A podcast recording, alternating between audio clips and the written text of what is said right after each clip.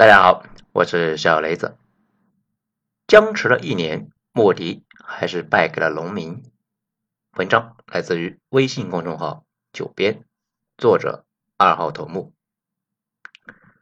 这印度呢，最近比较难。事实上，印度啥时候都比较难。好在印度人啊，他能看得开，有点像我国上世纪九十年代。大家呢还记得之前咱们说过一篇。不知道九十年代治安有多差，就不知道现在有多幸福。这个印度呢，正处于我国九十年代那个状态，国家处于一个尴尬的时期。因为要现代化嘛，原有的低段位稳定状态啊被打破了。欧美那种高段位稳定状态呢，又还没有形成，就跟攀岩似的，爬了一半，这向上爬呢，腿有点抖，回去吧。倒退回封建社会这个事呢，大家也不同意。未来在哪呢？谁都不知道。现在印度啊，准备咬着牙往上爬，但是农民们怒了。这不，莫迪要搞一个大改革，僵持了一整年，最后啊，还是失败了。那印度这两天在闹啥呢？从去年开始，几十万农民前往新德里闹事。一开始呢，封锁交通要道。后来不断加码，今年年初的时候，暴民竟然开着拖拉机冲击阅兵，要不是坦克拦着呢，说不定啊，印度农民能搞出一个更大的新闻。那么问题来了，农民们为啥突然发飙呢？这个事情它也不复杂，反正呢，一说都是印度国情在，那谁也没办法。二零二零年那更是雪上加霜。疫情来了之后啊，又是封城，又是在边境上面和中国对峙。不过呢，比这个更惨的是大停工啊，整个社会乱作一团，经济那是一塌糊涂。莫迪政府呢转了一圈，于是决定呢从农业下手。政府这个给农业呢补贴太多了，莫迪就觉得是时候有所改变了。那这里呢就要给大家解释一下印度的农业是怎么玩的。印度现在搞的这个模式有点像我国以前的，嗯，统购统销。印度农民只能够将作物呢拿到政府指定的市场上，这个印度啊称之为曼迪斯，由政府许可持证的中间商来进行收购。为了防止中间商呢过分压价，到时候啊谷贱伤民，政府对大米、小麦等基本的农产品呢规定最低价格收购。我国现状也差不多啊是这个样子。主粮都是有最低收购价的，统购统销制度，这个一端呢是最低价收购，另外一端呢是平价出售。为了照顾非农业的贫困人口，印度呢有食品公司有低价卖粮，就是 FCI。印度全国遍布着平价商店，供给给贫困人群低价购粮，剩下的粮食啊要卖到国际上换外汇，有了外汇才能够卖核心元件部件。生产火箭什么的，毕竟呢，每年摔那么多火箭，对元器件需求非常大呀。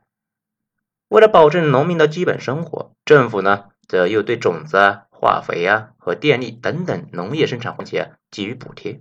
反正呢，哪哪都花钱，各种补贴这些年呢越来越多，而且啊，大家都懂啊，福利这玩意呢，给了容易，想拿回来啊就难了，特别是从穷人嘴里面拿回来。尤其是从印度穷人那里拿回来，现在花钱太多，印度政府啊无力支撑，终于扛不住了。莫迪就准备大刀阔斧的改革，这具体策略呢是国家不再兜底，按照市场定价来。那这里啊就有个问题，市场价一定会比国家定价低吗？农民就一定会受害吗？不一定，因为国际上粮价是波动的。说不定呢，比印度政府的价格高呢。不过印度农民大概率啊赚不到钱，道理呢也不复杂。其他国家都在补贴，而且美国这样的大国都在补啊，不仅仅补，还使用高科技种地。印度那种靠神牛种地的水平，那自然是成本高，卖不上价。所以说呢，这个是最大的问题，是印度农民失去了兜底。这就好像以前在国企上班啊，尽管工资呢不高，但是啊充满了安全感。现在市场化了，工资可能会高一些，但是安全感没了，心态也崩了，就更别说很多时候工资还低了呀，心态更是碎了一地。综合下来，农民们怒了。这本来呢，农民们就不爽不爽了呀。但是这一次呢，印度政府把真正的地头蛇给惹了，也就是啊地主们。因为印度的国情是很多土地是控制在大地主手里面的。讲到这里呢，大家可能就纳闷了：印度的地主和美国的农场主到底有啥区别呢？想明白了这个问题，那很多问题就好理解了。农场其实是个企业，农场主是厂长，他承担的主要风险。农场里面干活的都是工人，这干一天收一天工资。哪一天啊，农场倒闭了，工人们呢卷铺盖走人，去下一个厂子里面混。这就跟打工人一样，上班摸鱼，反正呢公司黄了，自己呢拍屁股走人。地主和佃户的关系啊，那不是这样的。地主把土地分成一块一块，地主呢每年收佃户的一部分的收成，这管理年景咋样啊，地主那都要收。也就是说呢，地主的风险是由佃户承担的。那农民可不可以放弃佃农，去城里面碰碰运气呢？那就成了无业游民了。印度没那么多产业来吸收失地农民，所以啊，农民们最安全稳妥的办法呢，还是继续啊在地主那里待着。此外呢，美国的农场是有分工的机械化种植，印度的地主家里面呢，本质啊还是个小农经济，每家分一块小地，稍微有点风吹草动啊就破产，破产了就自杀。自杀了，《纽约时报》就报道，大家呢就一起啊骂印度。我国啊不少人讨厌《印度时报》，觉得这个报纸呢从来不说中国的好话。其实呢，看一看《印度时报》呢对印度的描述啊，简直有毒啊！谁看了都会觉得印度随时会完蛋，而且啊是一个地狱般的国家。各种稀奇古怪的龌龊的事情都被挖了出来，很多事情印度政府啊自己都不知道，他们呢就给放网上了。甚至好几次，莫迪是从美国报纸上知道自己国家发生了啥，这是无比的魔幻呢。不仅如此，印度普通农民手里面的粮食其实不是太多，毕竟他们要先交给地主，留下自己吃的，剩下的才会去卖。地主呢就不一样了，他们手里面有大量的粮食，这些粮食他们自己呢连个零头都吃不了，基本上都卖掉换钱了。所以，如果出了问题，他们的风险最大。所以说啊，莫迪的操作对农民伤害很大，对地主伤害更大，对大地主啊伤害尤其大。如果单纯的是惹了农民，他们是搞不出来多大的事情的。毕竟从村里面去进城，需要放下家里面的活，路上吃喝拉撒都得花钱，时间长了扛不住。等进了城，可能一看呢，城里面花花绿绿的，说不定呢气势上就弱了半截，不好意思闹了。比如川总的粉丝呢，就是这样的。第一次进城啊，自卑很腼腆，气势没发挥出来，喊了几句口号就回村了。第二次进京，感觉才上来啊，超常发挥，一举呢端掉了国会大厦。要不是佩洛西翻窗啊跑得快，说不定老太太呢被革命群众啊被抓到之后，就会得到一个正义的审判。咱们再回到印度的话题，如果让农民们独自承担进京闹事的成本的话，那他们也承受不了。不过，既然地主们的生活被这个破法案呢给影响了，这个事情的性质就变了。地主们对这个事情的积极性比农民那还要高，他们肯出钱出力。于是，在北方的几个大型组织的支持和组织之下，农民们浩浩荡荡的向首都集中，相当于是带薪闹事。积极性啊，自然就上来了。几十万人包围新德里一年多，各地的农民源源不断的赶往首都轮战。而且这一次跟以前不一样，之前呢，看印度示威游行，基本上都是警察拿着棍子到处呢追着人群赶。这一次进城的主力是北方的锡克人，锡克人是印度战斗民族啊，这些人那是武德充沛，一直都是印度国防军的骨干。尤其军官团当中，军衔越高，锡克人占比就越大。平时很嚣张的印度警察占到便宜，在不少地方啊，农民竟然追着警察打。比如一月一十八日，在红堡，印度农民们呢夺过警察的棍子，就开始反击，警察们落荒而逃，红堡也就被农民们给拿下了。这里多说一句啊，锡克教的男性呢，很多都是叫辛格啊，狮子的意思。他们的女人呢，很多叫公主。西克人参军的激情又非常高，以至于印度军中有大量的辛格。美剧里面呢，经常用辛格来替代印度军队。再讲一下无奈的莫迪。莫迪啊，其实是一个雄心勃勃的人，类似于我们的邓公。莫迪他也是一个有魄力的人。他这几年呢，几乎所有操作的核心，其实跟我们的改革开放差不多。印度以前也没少学苏联，受计划经济的影响很大。这些年，莫迪的主要操作呢，就是各种市场化。但是问题是，印度的独立不是打下来的，是人家施舍的，所以缺乏战争权威。大家可能觉得这玩意儿有那么重要吗？当然重要了。大家可以注意一下，历史上推动伟大改革的。大部分是战争权威，皮斯曼、拿破仑、克伦威尔、华盛顿，还有我们这边的毛主席。这些人呢有个好处，这些自带光环战争权威的人呢，能够把各种利益集团的人叫到一起来，共同商量什么样的政策对集体是有利的。他们也不怕得罪人，别人呢也不敢轻易的站出来挑战，一些复杂的操作啊也就落实下去了。很多国家为什么发展不动呢？并不是说他们不知道什么事是对的，但是再怎么对的事情都会伤害到一部分人的利益。如果这部分人起来闹事的话，可能就操作不下去了。大家呢可以注意下，烂国啊都这样，啥好政策啊都执行不下去，国内的力量统一不起来，互相抵消了。我国呢相对来说好一些，大局的利益压倒局部的利益的群体，真的先把事给办了。蛋糕做大之后再补偿他们，各方呢也没啥意见，最后蛋糕是越做越大。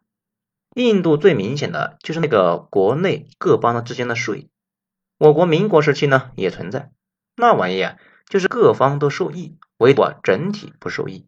这个呢就需要强人来把这个事给解决了。我国一建国就解决了，可惜印度啊到现在也没有这么个人来处理这个事。还有印度港口。拥有世界上最好的港口，吞吐量却是一直不入流，巨轮都躲着印度走啊！因为印度港口一直没有好好修，大船呢没法靠近，也没有办法搞太多现代化的设备，大船嫌那边的效率太低。这为什么不改变呢？因为工人、工会和熄火公司他不同意啊！毕竟升级了设备，工人就会失业；重修了码头，熄火公司那小船就没用了。所以啊，这个事一直就没办法操作，这就是局部利益损害了全局利益。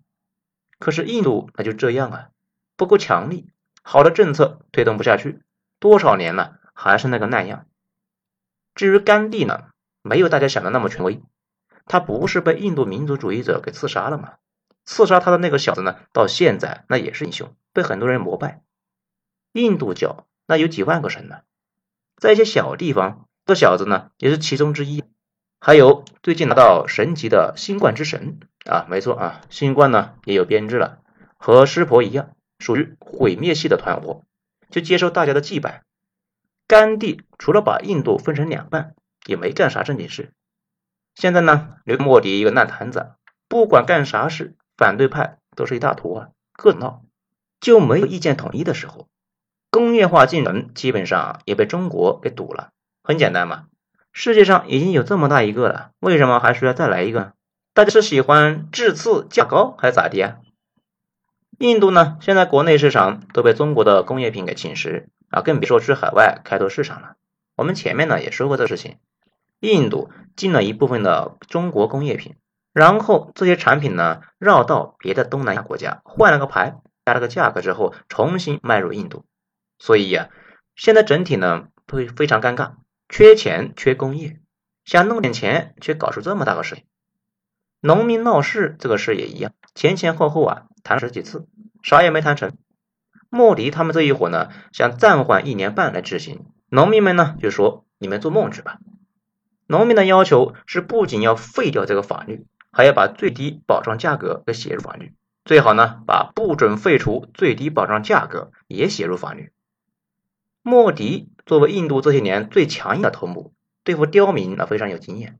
他的经验呢，就是死不让步，坚决顶住压力。就不信你们几十万人围在城外能耗得动。不过他显然忘了一件事情，城外他也是印度人，也有一种死缠烂打的天赋啊。尤其是自己的实际利益受到侵害的时候，印度人就会变得非常非常有耐心，熬不死你啊，算他们输啊。这到现在呢，终于有了结果。莫迪和他们耗了足足一年，本来胜利在望啊，没想到莫迪实在是耗不起了。首先，莫迪这帮人呢没办法，在这一年里面把所有的手段都考虑了个遍啊，都被 pass 了。第一招是莫迪呢有一个印度教服务团，一个法西斯性质的组织。以前莫迪靠这个组织呢对付穆斯林，但是这一次这群人指望不上了。毕竟示威游行的人数多达几十万，骂不过，打不过。如果发生冲突呢，各地的队伍也会赶过来发生混战。印度啊，又要冲到《纽约时报》头条了。毕竟印度最不缺的就是农民，莫迪不太敢赌啊。再说服务团很多人他也是农民，而且大多数是家境宽裕一些的富农地主。这些人在法案中啊受损也最大，他们的积极性呢也不太高。也不太敢煽动宗教分歧，这本来啊是莫迪的强项，但是这一次闹得最凶的就是旁遮普邦和北方邦。对印度呢有所了解的小伙伴，估计听了都摇头啊。旁遮普是印度锡克教徒的聚集地，所以啊，抗议中很多包头巾的锡克教老哥，这帮人呢是印度最武德充沛的一群啊，种地、经商、当兵和造反，每一样技能都在印度啊，那都是属于点满的呀。莫迪他就算是坐在火药桶上面玩爱踢脚，也不敢鼓动印度教和锡克教闹矛盾。上一个和锡克教公开对抗的印度总理是尼赫鲁的女儿英迪拉甘地。莫迪这样的强硬的人跟他比啊，那就是个慈祥的遛狗大爷。结果这女强人呢，主张对锡克人强硬，被自己的锡克教卫兵打了十六枪，他死的老惨了呀。莫迪估计啊，想想都虚。至于北方邦，那更尴尬。这个地方说起来是一个省，但是人口超过两亿，属于莫迪的基本支持地区啊。多年支持莫迪，这个关系到自己的切身利益也顾不上了。莫迪对这里的人打不得，骂不得，只能够互相呢大眼瞪小眼。至于外部的威胁，莫迪一年里面呢把中国和巴基斯坦都炒作了一遍，基本上没啥用。接触过印度的人呢就知道。这伙人的特长，那就是油盐不进。现在莫迪啊，感受到了他们本国老百姓的民族性。就在中印边界冲突最严重的时候，农民们呢不顾疫情的艰辛，依旧坚守在首都周围啊搞事情。到了自己利益受损的时候，哪个还空闲管这些呢？既然弄不了这些人，莫迪那只好冷静处理，双方静坐。但是影响很快就出现了。作为选举制国家，印度每年那都有选举。这几年呢，虽然没有总理选举，却有很多邦的地方选举。莫迪希望人民党啊多多斩获，为在地方上推行改革减少阻力。但是，二零二一年的选情很不乐观，在多个大邦都不顺利啊。莫迪和人民党啊的失败的原因呢，归结于疫情。但是啊，选票统计看得出来，农民对莫迪的支持呢在降温。这对于莫迪打击非常大，而明年就是旁遮普和北方邦和几个农业邦的地方呢换届，眼看只有几个月，会有几十万人跑来首都闹事啊！如果不怂，明年选举就不用办了。如果失去这些印度北方各邦的支持，二零二四年的总理选举也不用办了。考虑到选举以铁腕著称的莫迪，最终还是输给了农民们。政府呢表示将在二十四日取消三项农业改革法案，然后呢表示希望啊已经在首都马德里闹了一年多的农民们呢赶快回家，实在啊是看你们看够了呀。消息传来，莫迪的反对者们颇为兴奋呢，参与抗议的人们算是得到了满意的答复。反对党看莫迪政府呢吃了瘪，出了口恶气。印度以外的吃瓜群众看到这个老仙呢这次认怂，那也是很满意的。可以说妥妥的多赢呢，唯一输了的就是莫迪。莫迪在发表讲话的时候还输人不输阵的嘴硬呢。这三项改革法案是为了促进农民利益而产生的，但无法让农民确信这一点。这意思呢，就是说啊，不外乎这些群众呢不行，刁民呢太难搞，甚至还有整个印度这次被无知愚昧的老百姓拖累了。不过大家已经欢呼庆祝去了，没人呢理会他到底在说啥。那这一次法案取消了，莫迪吃了瘪，引入资本对印度农村改造的计划泡汤，农民似乎赢了，但是农民呢还是有那么多的问题啊，每年还是有大量的农民破产自杀。原有的农业体系依然是无法持续，更无法在新时代发展。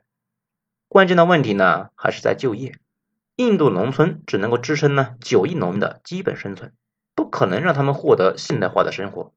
要想要解决这些问题啊，唯一的办法那就是提供啊足够非农业的工作岗位，把农民从土地上解放出来，让他们进入城市成为市民。但是莫迪呢，没有这个办法。不要说给农民提供城市岗位啊，印度城市里面大量的贫民窟，还有上亿人在等待工作呢，以至于每年都有新闻，印度招聘一些低级岗位，但是啊，来应征的人数多得不可思议啊，大量的年轻人人口呢，正在不断的消耗政府的财力，更关键的是，我们上面提的问题，他们的改革现在时不时的陷入僵局。因为利益集团的阻挠，干啥事呢都是压力重重啊。莫迪也一直呢在围绕一些不太得罪人的问题上面小打小闹，大问题依旧是不敢触碰。现在的改革程度连我国上世纪九十年代都不如。不过啊，倒也不用担心印度。咱们一直说一个事情啊，印度的麻烦放在随便一个国家都能够崩溃，但唯独印度啊，你以为他掉坑里面了，其实呢。他在坑里面躺很久了，你以为这一次啊他要死了？人家呢换了个坑，继续躺着，从容而淡定。好，本章就说这些，咱们下章精彩接着继续。我是主播小雷子，谢谢收听。如果觉得本专辑说的不错的话呢，可以给本专辑点一个五星评价，谢谢。